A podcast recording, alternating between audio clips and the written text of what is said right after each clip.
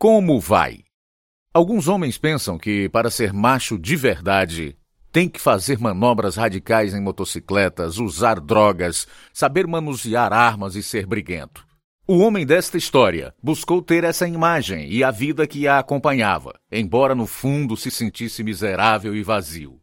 Então ele conheceu o maior homem que já viveu, e foi então que seu coração, mente e vida tiveram as algemas quebradas. Este é Algemas Quebradas, histórias de vida verdadeiras de pessoas cujas vidas foram transformadas, dramatizadas e produzidas pela Missão Pacific Garden em Chicago. Desde 1877, a missão existe para ajudar pessoas em situação de risco. Hoje, centenas de homens, mulheres e crianças recebem alimentação, roupas e abrigo, assistência médica e odontológica, tudo de graça pastores e conselheiros compartilham o amor de Deus e a esperança que ele oferece. Agora, transmitindo para o mundo todo, aqui está o programa número 2723, versão brasileira 91, da série Algemas Quebradas. O programa que faz você olhar para si mesmo e pensar. A polícia e os agentes do FBI prenderam um homem em nossa cidade após uma denúncia anônima de que em seu apartamento havia estoque de explosivos e armas de grosso calibre. Lá também funcionava uma boca de fumo. De acordo com o porta-voz da polícia, havia explosivos suficientes para derrubar um quarteirão da cidade dentro do porta-mala do carro do homem. O acusado, Brian Boyce, está detido na cadeia municipal. Joquebed Costa para o Jornal Cidade. Essa não foi a primeira prisão do homem nessa história. Sua rebelião começou com o roubo de calotas, mas rapidamente passou para crimes mais graves. Esta é a verdadeira história de Brian Boyce e como ele teve as algemas quebradas. Eu tinha cerca de 10 anos quando meus pais se divorciaram. Depois fiquei vendo meu pai somente quando visitávamos nossos avós. Mamãe nos criou, quatro filhos sem nenhum apoio financeiro do meu pai, que se casou novamente. Por isso vivíamos na favela. Bebíamos e usávamos drogas para sermos aceitos e para preencher o vazio que vivíamos mergulhados. Roubávamos carros, trens de cargas e até pessoas para conseguirmos o que queríamos. Mamãe acabou se casando novamente com um homem que ficava muito violento quando bebia. Mesmo assim, em suas tentativas de me ajudar quando eu saía do controle, ela sempre ligava para o meu tio Mike. Vem buscar o Brian, Mike. O que ele aprontou dessa vez? Atirou em todas as janelas da porta do corredor. Por que ele fez isso? Gary bebeu e, e me bateu e, e me expulsou. Eu e as meninas de casa.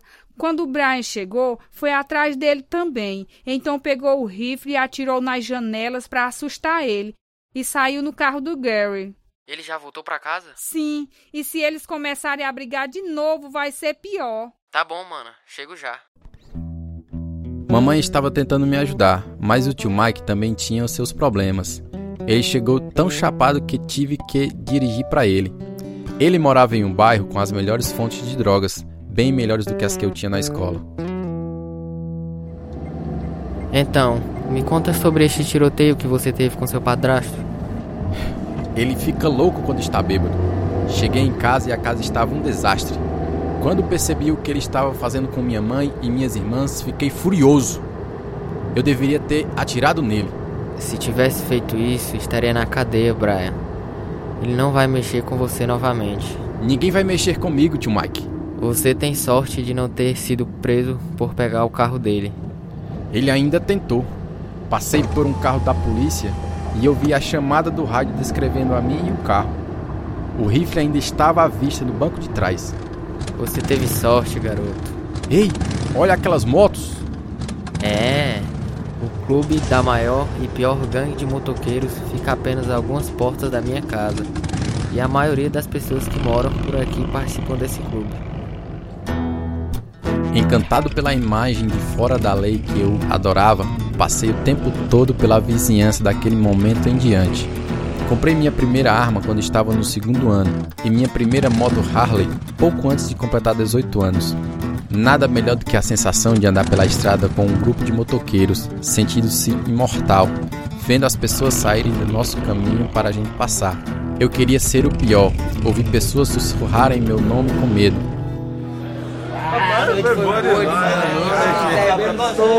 Ei, Brian, tinha certeza de que ia te encontrar aqui. Oi, pai. E aí? Co como é que você está? Tô bem. E você ainda está trabalhando na, na mesma empresa?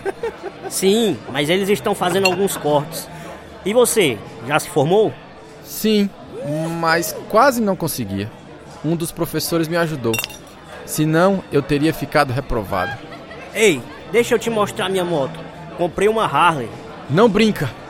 Vamos dar uma voltinha juntos.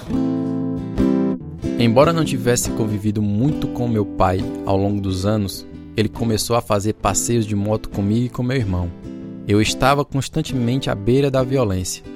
Um dia, minha irmã e eu fomos a um restaurante onde alguns clientes começaram a discutir depois de uma noite de bebedeira.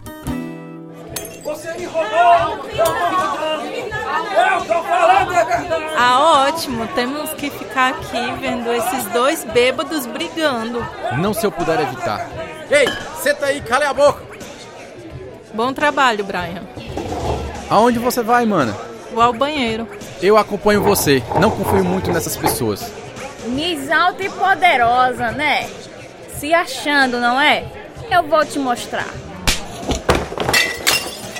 Como é que pode? Ele ter feito isso, você bateu nele. Ele está armado, ele está armado. Vamos, Sara, vamos!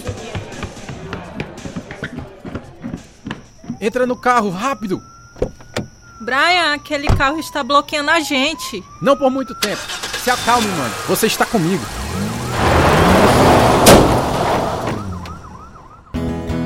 Bati naquele carro, tirando-o da nossa frente e escapamos, rindo da nossa grande briga. Mas eu era tão violento e imprevisível devido ao uso de drogas que trouxe muitos problemas para algumas pessoas importantes do clube. Eles me avisaram que eu deveria me acalmar um pouco, ou eu iria ficar sem droga e sem poder vender, e era assim que eu ganhava meu dinheiro. A essa altura eu morava com uma mulher e tínhamos um filho de 3 anos. Uma noite estávamos fazendo um churrasco quando dois bêbados começaram a discutir e falar palavrões na frente do nosso apartamento. Eu disse para eles irem embora por causa das crianças, mas um deles puxou uma arma e atirou em mim. Entrei correndo em casa e peguei a minha arma. Vocês fiquem em casa. Eu vou ver o que ele está aprontando.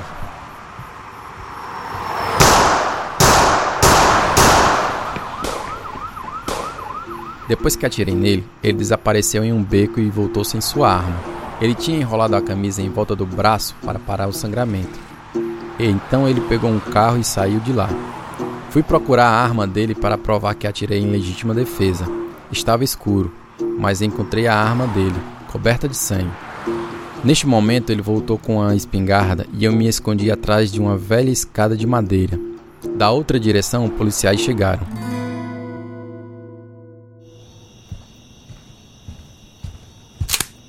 Polícia, se levante, bora, mão na cabeça. Não atire! Meu nome é Brian Boyce. Algum malandro tentou me matar. Relaxa, estamos aqui para te ajudar. Alguém em sua casa ligou e disse que estava acontecendo. De quem é essa arma? Essa é a arma que ele usou para atirar em mim. Eu vi escondendo ela aqui embaixo e desci para pegar. Tem sangue por toda parte. Você está preso por tentativa de homicídio. Depois de quase um ano de disputas no tribunal, minhas acusações foram reduzidas a porte ilegal de arma escondida e descarregada, com a pena de liberdade condicional. Em seis meses, violei a liberdade condicional, com outra acusação de porte de arma. Depois de várias infrações e uma busca e apreensão no meu apartamento pelo FBI, fui sentenciado de 2 a 10 anos no reformatório do estado de Ohio. Um dia, mamãe veio me visitar.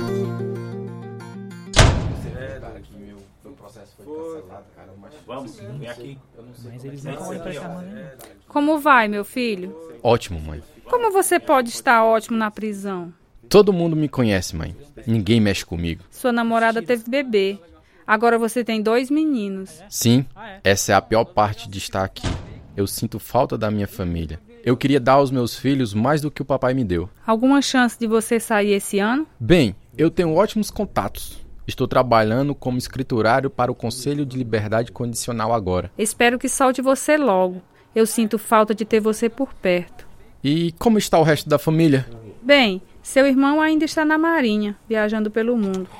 Ouvi dizer que seu pai perdeu o emprego e a pensão porque a fábrica fechou. Que chato. O que ele vai fazer? Ele voltou a morar com a mãe na casa velha. Acho que ele está bebendo muito, está mal. Estou fazendo algumas aulas de faculdade aqui, mãe. Quero ter um diploma e endireitar minha vida. Talvez ajudar algumas crianças. Você sabe, impedir que elas sigam o mesmo caminho que eu segui. Consegui liberdade condicional depois de 11 meses. Infelizmente, minha vontade de mudar evaporou assim que saí. Trabalhei em uma empresa de buffet por 5 anos.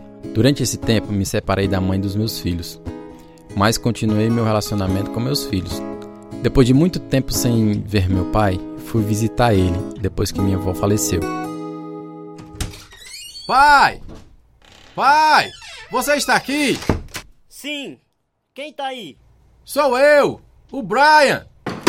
Minha vista tá ruim. Não vejo quase nada. Pai, essa casa está um desastre.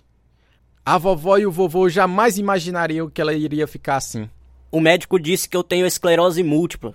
Ih, cara, você vai precisar de uma ajudinha. Estou prestes a perder a casa, Brian. Eu simplesmente não tenho dinheiro para pagar as prestações. Ora, eu posso comprar essa casa. Assim você não teria que se preocupar. Você pode se dar ao luxo de fazer isso? Claro que posso. Também vou providenciar para você entrar naquele programa Cuidados de Saúde Domiciliares. Você não pode viver assim, pai. Conseguimos arrumar meu pai, o que me manteve ocupado por algum tempo. Esse foi um momento estranho na minha vida. Quando eu estava bem, tinha muitos amigos, mas nos períodos de baixa, em que eu me sentia deprimido, eu ficava sozinho e lutava com o vazio que sempre estava lá para me engolir. Minha irmã se tornou uma cristã e um dia visitei o apartamento dela, que tinha uma piscina, e foi lá que minha vida foi totalmente sacudida. Um dia, enquanto estávamos em um banho de piscina, saiu a mulher mais bonita que vi na minha vida. De alguma forma, eu sabia que ela era a pessoa com quem eu queria me casar. Mas não tive coragem de falar com ela porque fiquei com medo de dizer alguma besteira. Eu vivi para ver aquela mulher. Eu não conseguia nem dormir à noite. E minha irmã e meu cunhado achavam isso muito engraçado. Eu nunca pensei que um dia veria você com a língua presa, Brian. É pior do que isso, Jimmy. Sara disse que conversou com ela. Sabe qual é o nome dela? Cris. Ah, você já falou com ela?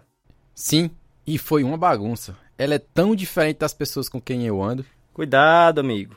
Quero dizer, ela não tem um estilo de vida de motoqueira. E ela não é aquela uma qualquer de bar, sabe? Ela é uma mulher de verdade. Quantos anos ela tem? 23. E ela teve um filho quando tinha 16 anos e o criou enquanto terminava o ensino médio. Ela nunca usou drogas, Jimmy. Ela é tão diferente. Bem, é melhor você convidá-la para sair antes que outra pessoa faça isso. Você é 10 anos mais velha que ela e o tempo passa muito rápido.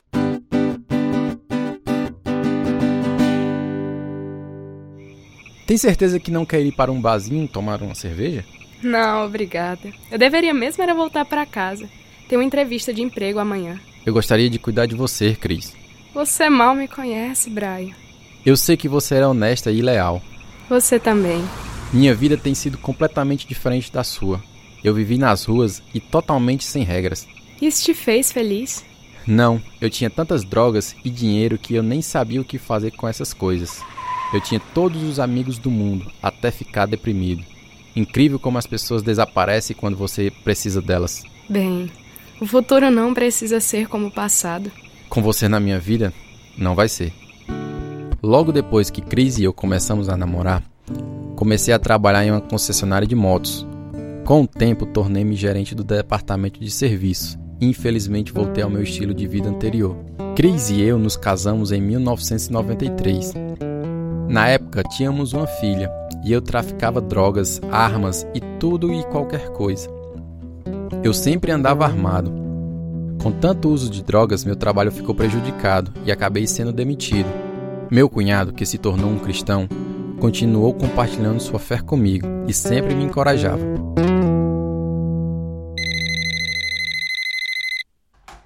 Sim? Brian, ouvi dizer que você perdeu o emprego. Podemos fazer alguma coisa para te ajudar? Não. Estou bem, Jimmy. Agora estou livre para correr para a Califórnia com o clube. Estamos orando por você, amigo. Hum, olha que giro. Estou lhe dizendo. Jesus é o caminho para mudar a sua vida, Brian. Por que você não vai à igreja conosco e tira a prova você mesmo? Ele é um amigo mais chegado do que um irmão. Ele fará as mudanças em sua vida que você nunca foi capaz de fazer. Fico feliz que tenha encontrado algo que funcione para você, Jimmy. Mas não estou interessado em religião. Não é religião. É um relacionamento com Deus, aquele que te criou e te ama. Você que está dizendo, né? Não fui eu quem disse isso. Está na Bíblia, em João 15, 13. Foi Jesus quem disse: Ninguém tem maior amor do que aquele que dá a sua vida pelos seus amigos. Quantos amigos você tem que dariam a vida por você? Bem, isso eu posso responder com toda certeza. Nenhum. Meus amigos se vão quando eu realmente preciso deles. Bem, Jesus nunca te abandonaria.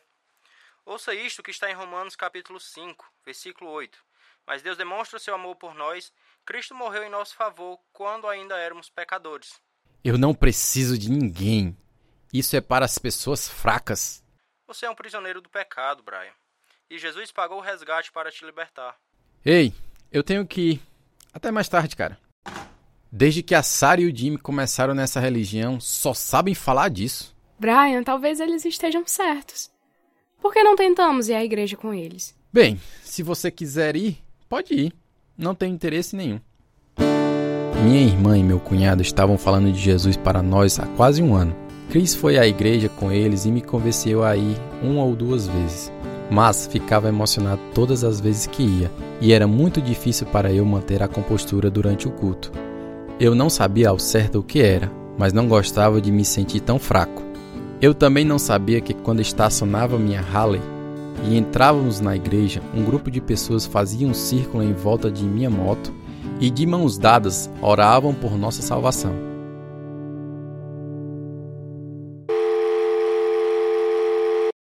Alô?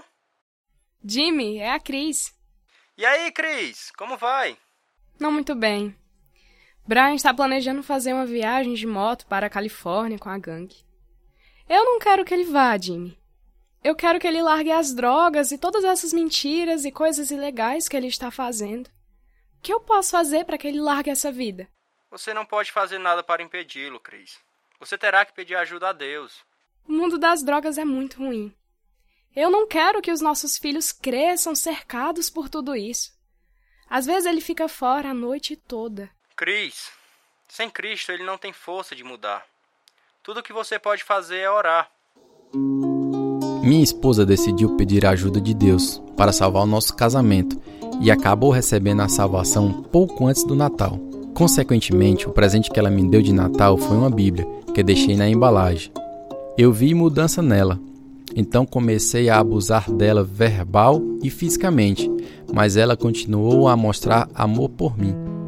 Continuei fazendo planos para a viagem para a Califórnia, porque era a única vida que eu conhecia. Dessa vez, eu não ia voltar para casa. Brian, são seis horas da manhã. Onde você esteve? Não é da sua conta. Ainda bem que você está bem. Pode voltar a dormir, Cris. Eu tenho que me arrumar para ir à igreja de qualquer maneira. Você vem com a gente? De jeito nenhum. Você prometeu às crianças que iria conosco hoje de manhã. Olha, eu estou péssimo e não vou a lugar nenhum. Eu tenho que dormir um pouco. Brian, você precisa de Jesus na sua vida. A última coisa que eu preciso é de Jesus, Cris. Agora me deixe em paz. Desmaiei no sofá e Cris deixou a TV ligada, sintonizada num canal cristão. Acordei e fui instantaneamente fascinado por uma mulher que estava dando seu testemunho. Ela descreveu minha vida, drogas, bebida e o terrível vazio que se apoderou de cada momento sóbrio de sua vida, até que Jesus entrou em seu coração e em sua vida. Então ela começou a recitar o que ela chamou de oração do pecador. Nesta hora eu já estava de joelhos, chorando descontroladamente, como um bebê. Fiz a oração porque queria parar de usar drogas e queria ser diferente. Eu contei isso a Cris mais tarde. Você orou para Jesus te salvar? Eu não sei o que aconteceu. Tentei gravar o programa, mas não ficou bom. Não importa, Brian. O que importa é que você orou. Graças a Deus. Obrigado, Jesus. Eu disse a Deus que preciso que Ele assuma o controle da minha vida, Cris. Mas como posso fazer isso? Como pode ser? Eu sempre fui responsável por mim mesmo. Ninguém nunca me disse o que fazer. Não se preocupe com isso, meu querido. O Senhor vai te mostrar a maneira que Ele quer que seja. Eu não mudei, mas meu coração foi afetado por cada encontro espiritual. Eu sei que Cris ficou desapontada, mas continuei saindo com meus amigos e o meu estilo de vida era tão ruim quanto antes. Sábado, 7 de março, cheguei às 6 horas da manhã, depois de mais uma noite de cocaína, êxtase e bebida. Minha Harley estava toda arrumada, pronta para sair no dia seguinte para a corrida. Eu desmaiei no sofá novamente.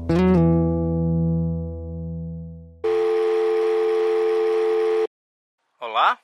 Jimmy, Brian acabou de chegar em casa depois de passar a noite fora. Ele está desmaiado no sofá.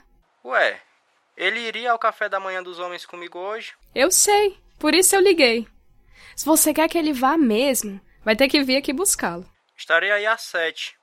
E Cris, comece a orar para que Deus salve o Brian hoje. Sara e eu também vamos orar.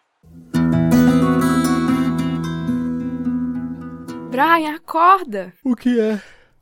Acabei de chegar em casa. O que você quer?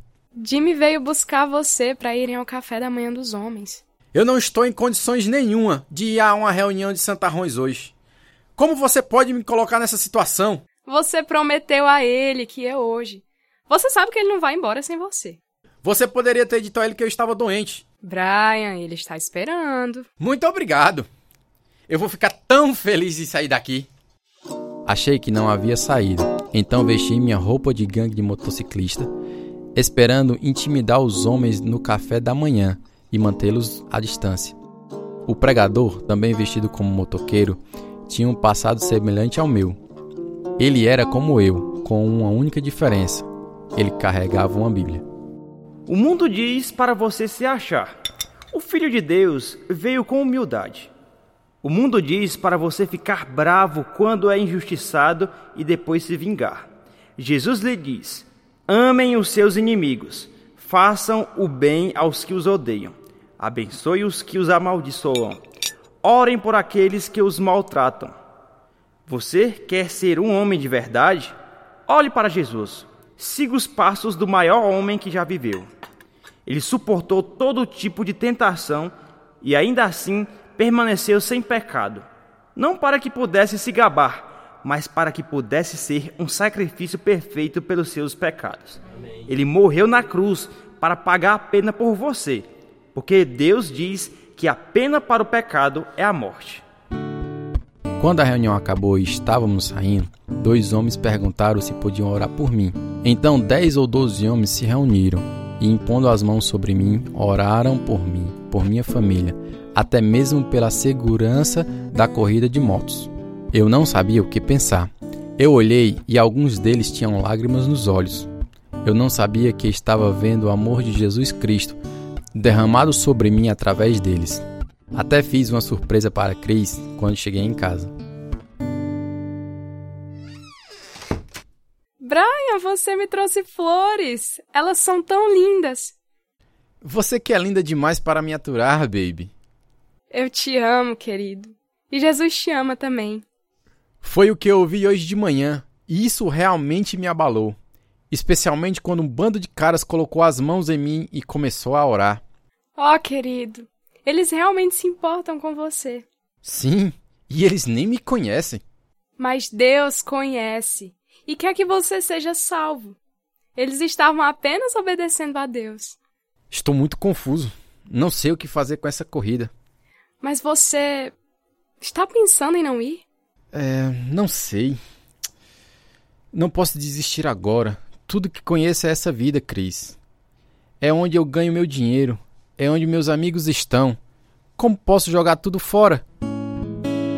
Para variar, eu não saí para festejar naquela noite de sábado. Fui dormir dividido entre passado e futuro, sem saber o que fazer. Acordei na manhã seguinte ainda lutando com a minha decisão. Eu tinha a escolha entre pegar a minha arma ou minha Bíblia. Então acordei a Cris. É tão bom acordar com você aqui. Eu não sei o que vai acontecer, mas você gostaria de ir à igreja esta manhã em família? Oh, Brian, você está falando sério? Eu quero fazer isso. Liguei para o clube e disse a eles que não iria com eles. Obrigada, Jesus. Eu estou tão feliz. Louvado seja o Senhor. Acho que está na hora de tirar aquela Bíblia da embalagem. O pregador naquela manhã foi o mesmo homem que falou no café da manhã dos homens. No dia anterior, eu me sentei lá e chorei. Eu nunca me senti tão livre na minha vida. No final do culto, orei a Deus com minhas próprias palavras e pedi a Ele que me perdoasse, me salvasse e me desse uma nova vida, para que eu pudesse viver para Ele. Aleluia! Foi exatamente o que Ele fez. Três dias depois, alguns amigos vieram trabalhar numa moto e passaram um saco de cocaína. Sem pensar, tomei um pouco e simultaneamente a culpa me sacudiu. Assim que eles saíram, joguei o restante fora, não toquei em drogas ou álcool desde então. Isso foi há quase cinco anos. O Senhor renovou nosso casamento. Ele também nos deu mais três filhas, agora somos uma família de oito. Faço parte de um ministério que vai para a prisão para compartilhar o amor de Deus e como ele mudou a minha vida. A diferença entre a minha vida antiga e a nova é como um dia e a noite. Jesus preencheu o vazio e me deu um propósito, e ele fará o mesmo por você. Portanto, se alguém está em Cristo, é nova criação. As coisas antigas já passaram, eis que surgiram coisas novas. É o que diz em 2 Coríntios capítulo 5, versículo 17. Como isso é possível? Porque Deus coloca seu Espírito Santo em você, e ele lhe dá o poder e a sabedoria para viver como um filho de Deus. Se você quiser ter este presente da salvação para mudar sua vida, fale com ele agora e peça-o para salvá-lo. A Bíblia promete em Romanos 10,13: Todo aquele que invocar o nome do Senhor será salvo. Se você precisar de ajuda para tomar essa decisão, entre em contato conosco. Algemas Quebradas, Caixa Postal 1, Nova Russas, Ceará. CEP 62200-000. O e-mail algemasquebradas@hotmail.com. Este é o programa 2723, versão brasileira 91. Participaram nesta história real de Brian os seguintes voluntários: Max Fernandes, Micael Ximenes, Alcione Biapina, Lucas Araújo, Amanda Martins, Vanusa Melo, Elias Silva, Nicole Ramos, Jeremias Martins, Jacabé de Costa, Luiz Souza. Tradução Lina Gossen. Revisão Pedro Henrique. Direção Lina Gossen. Produção João Lucas Barroso. Música Ismael Duarte, Heriberto Silva e Wesley Silva. E eu sou Luiz Augusto. Algemas Quebradas é produzido pela Missão Pacific Garden para mostrar por meio de histórias verdadeiras que, se sua vida estiver vazia, ela pode ser cheia até transbordar. O endereço nos Estados Unidos é Missão Pacific Garden, 1458, Canal Street, Chicago, Illinois, 60607. Em português, Algemas Quebradas foi produzido nos estúdios da Rádio Ceará, Caixa Postal 1, Nova Russa, Ceará, Brasil. CEP 62200-000. E-mail algemasquebradas, arroba hotmail.com e o site algemasquebradas.com.br.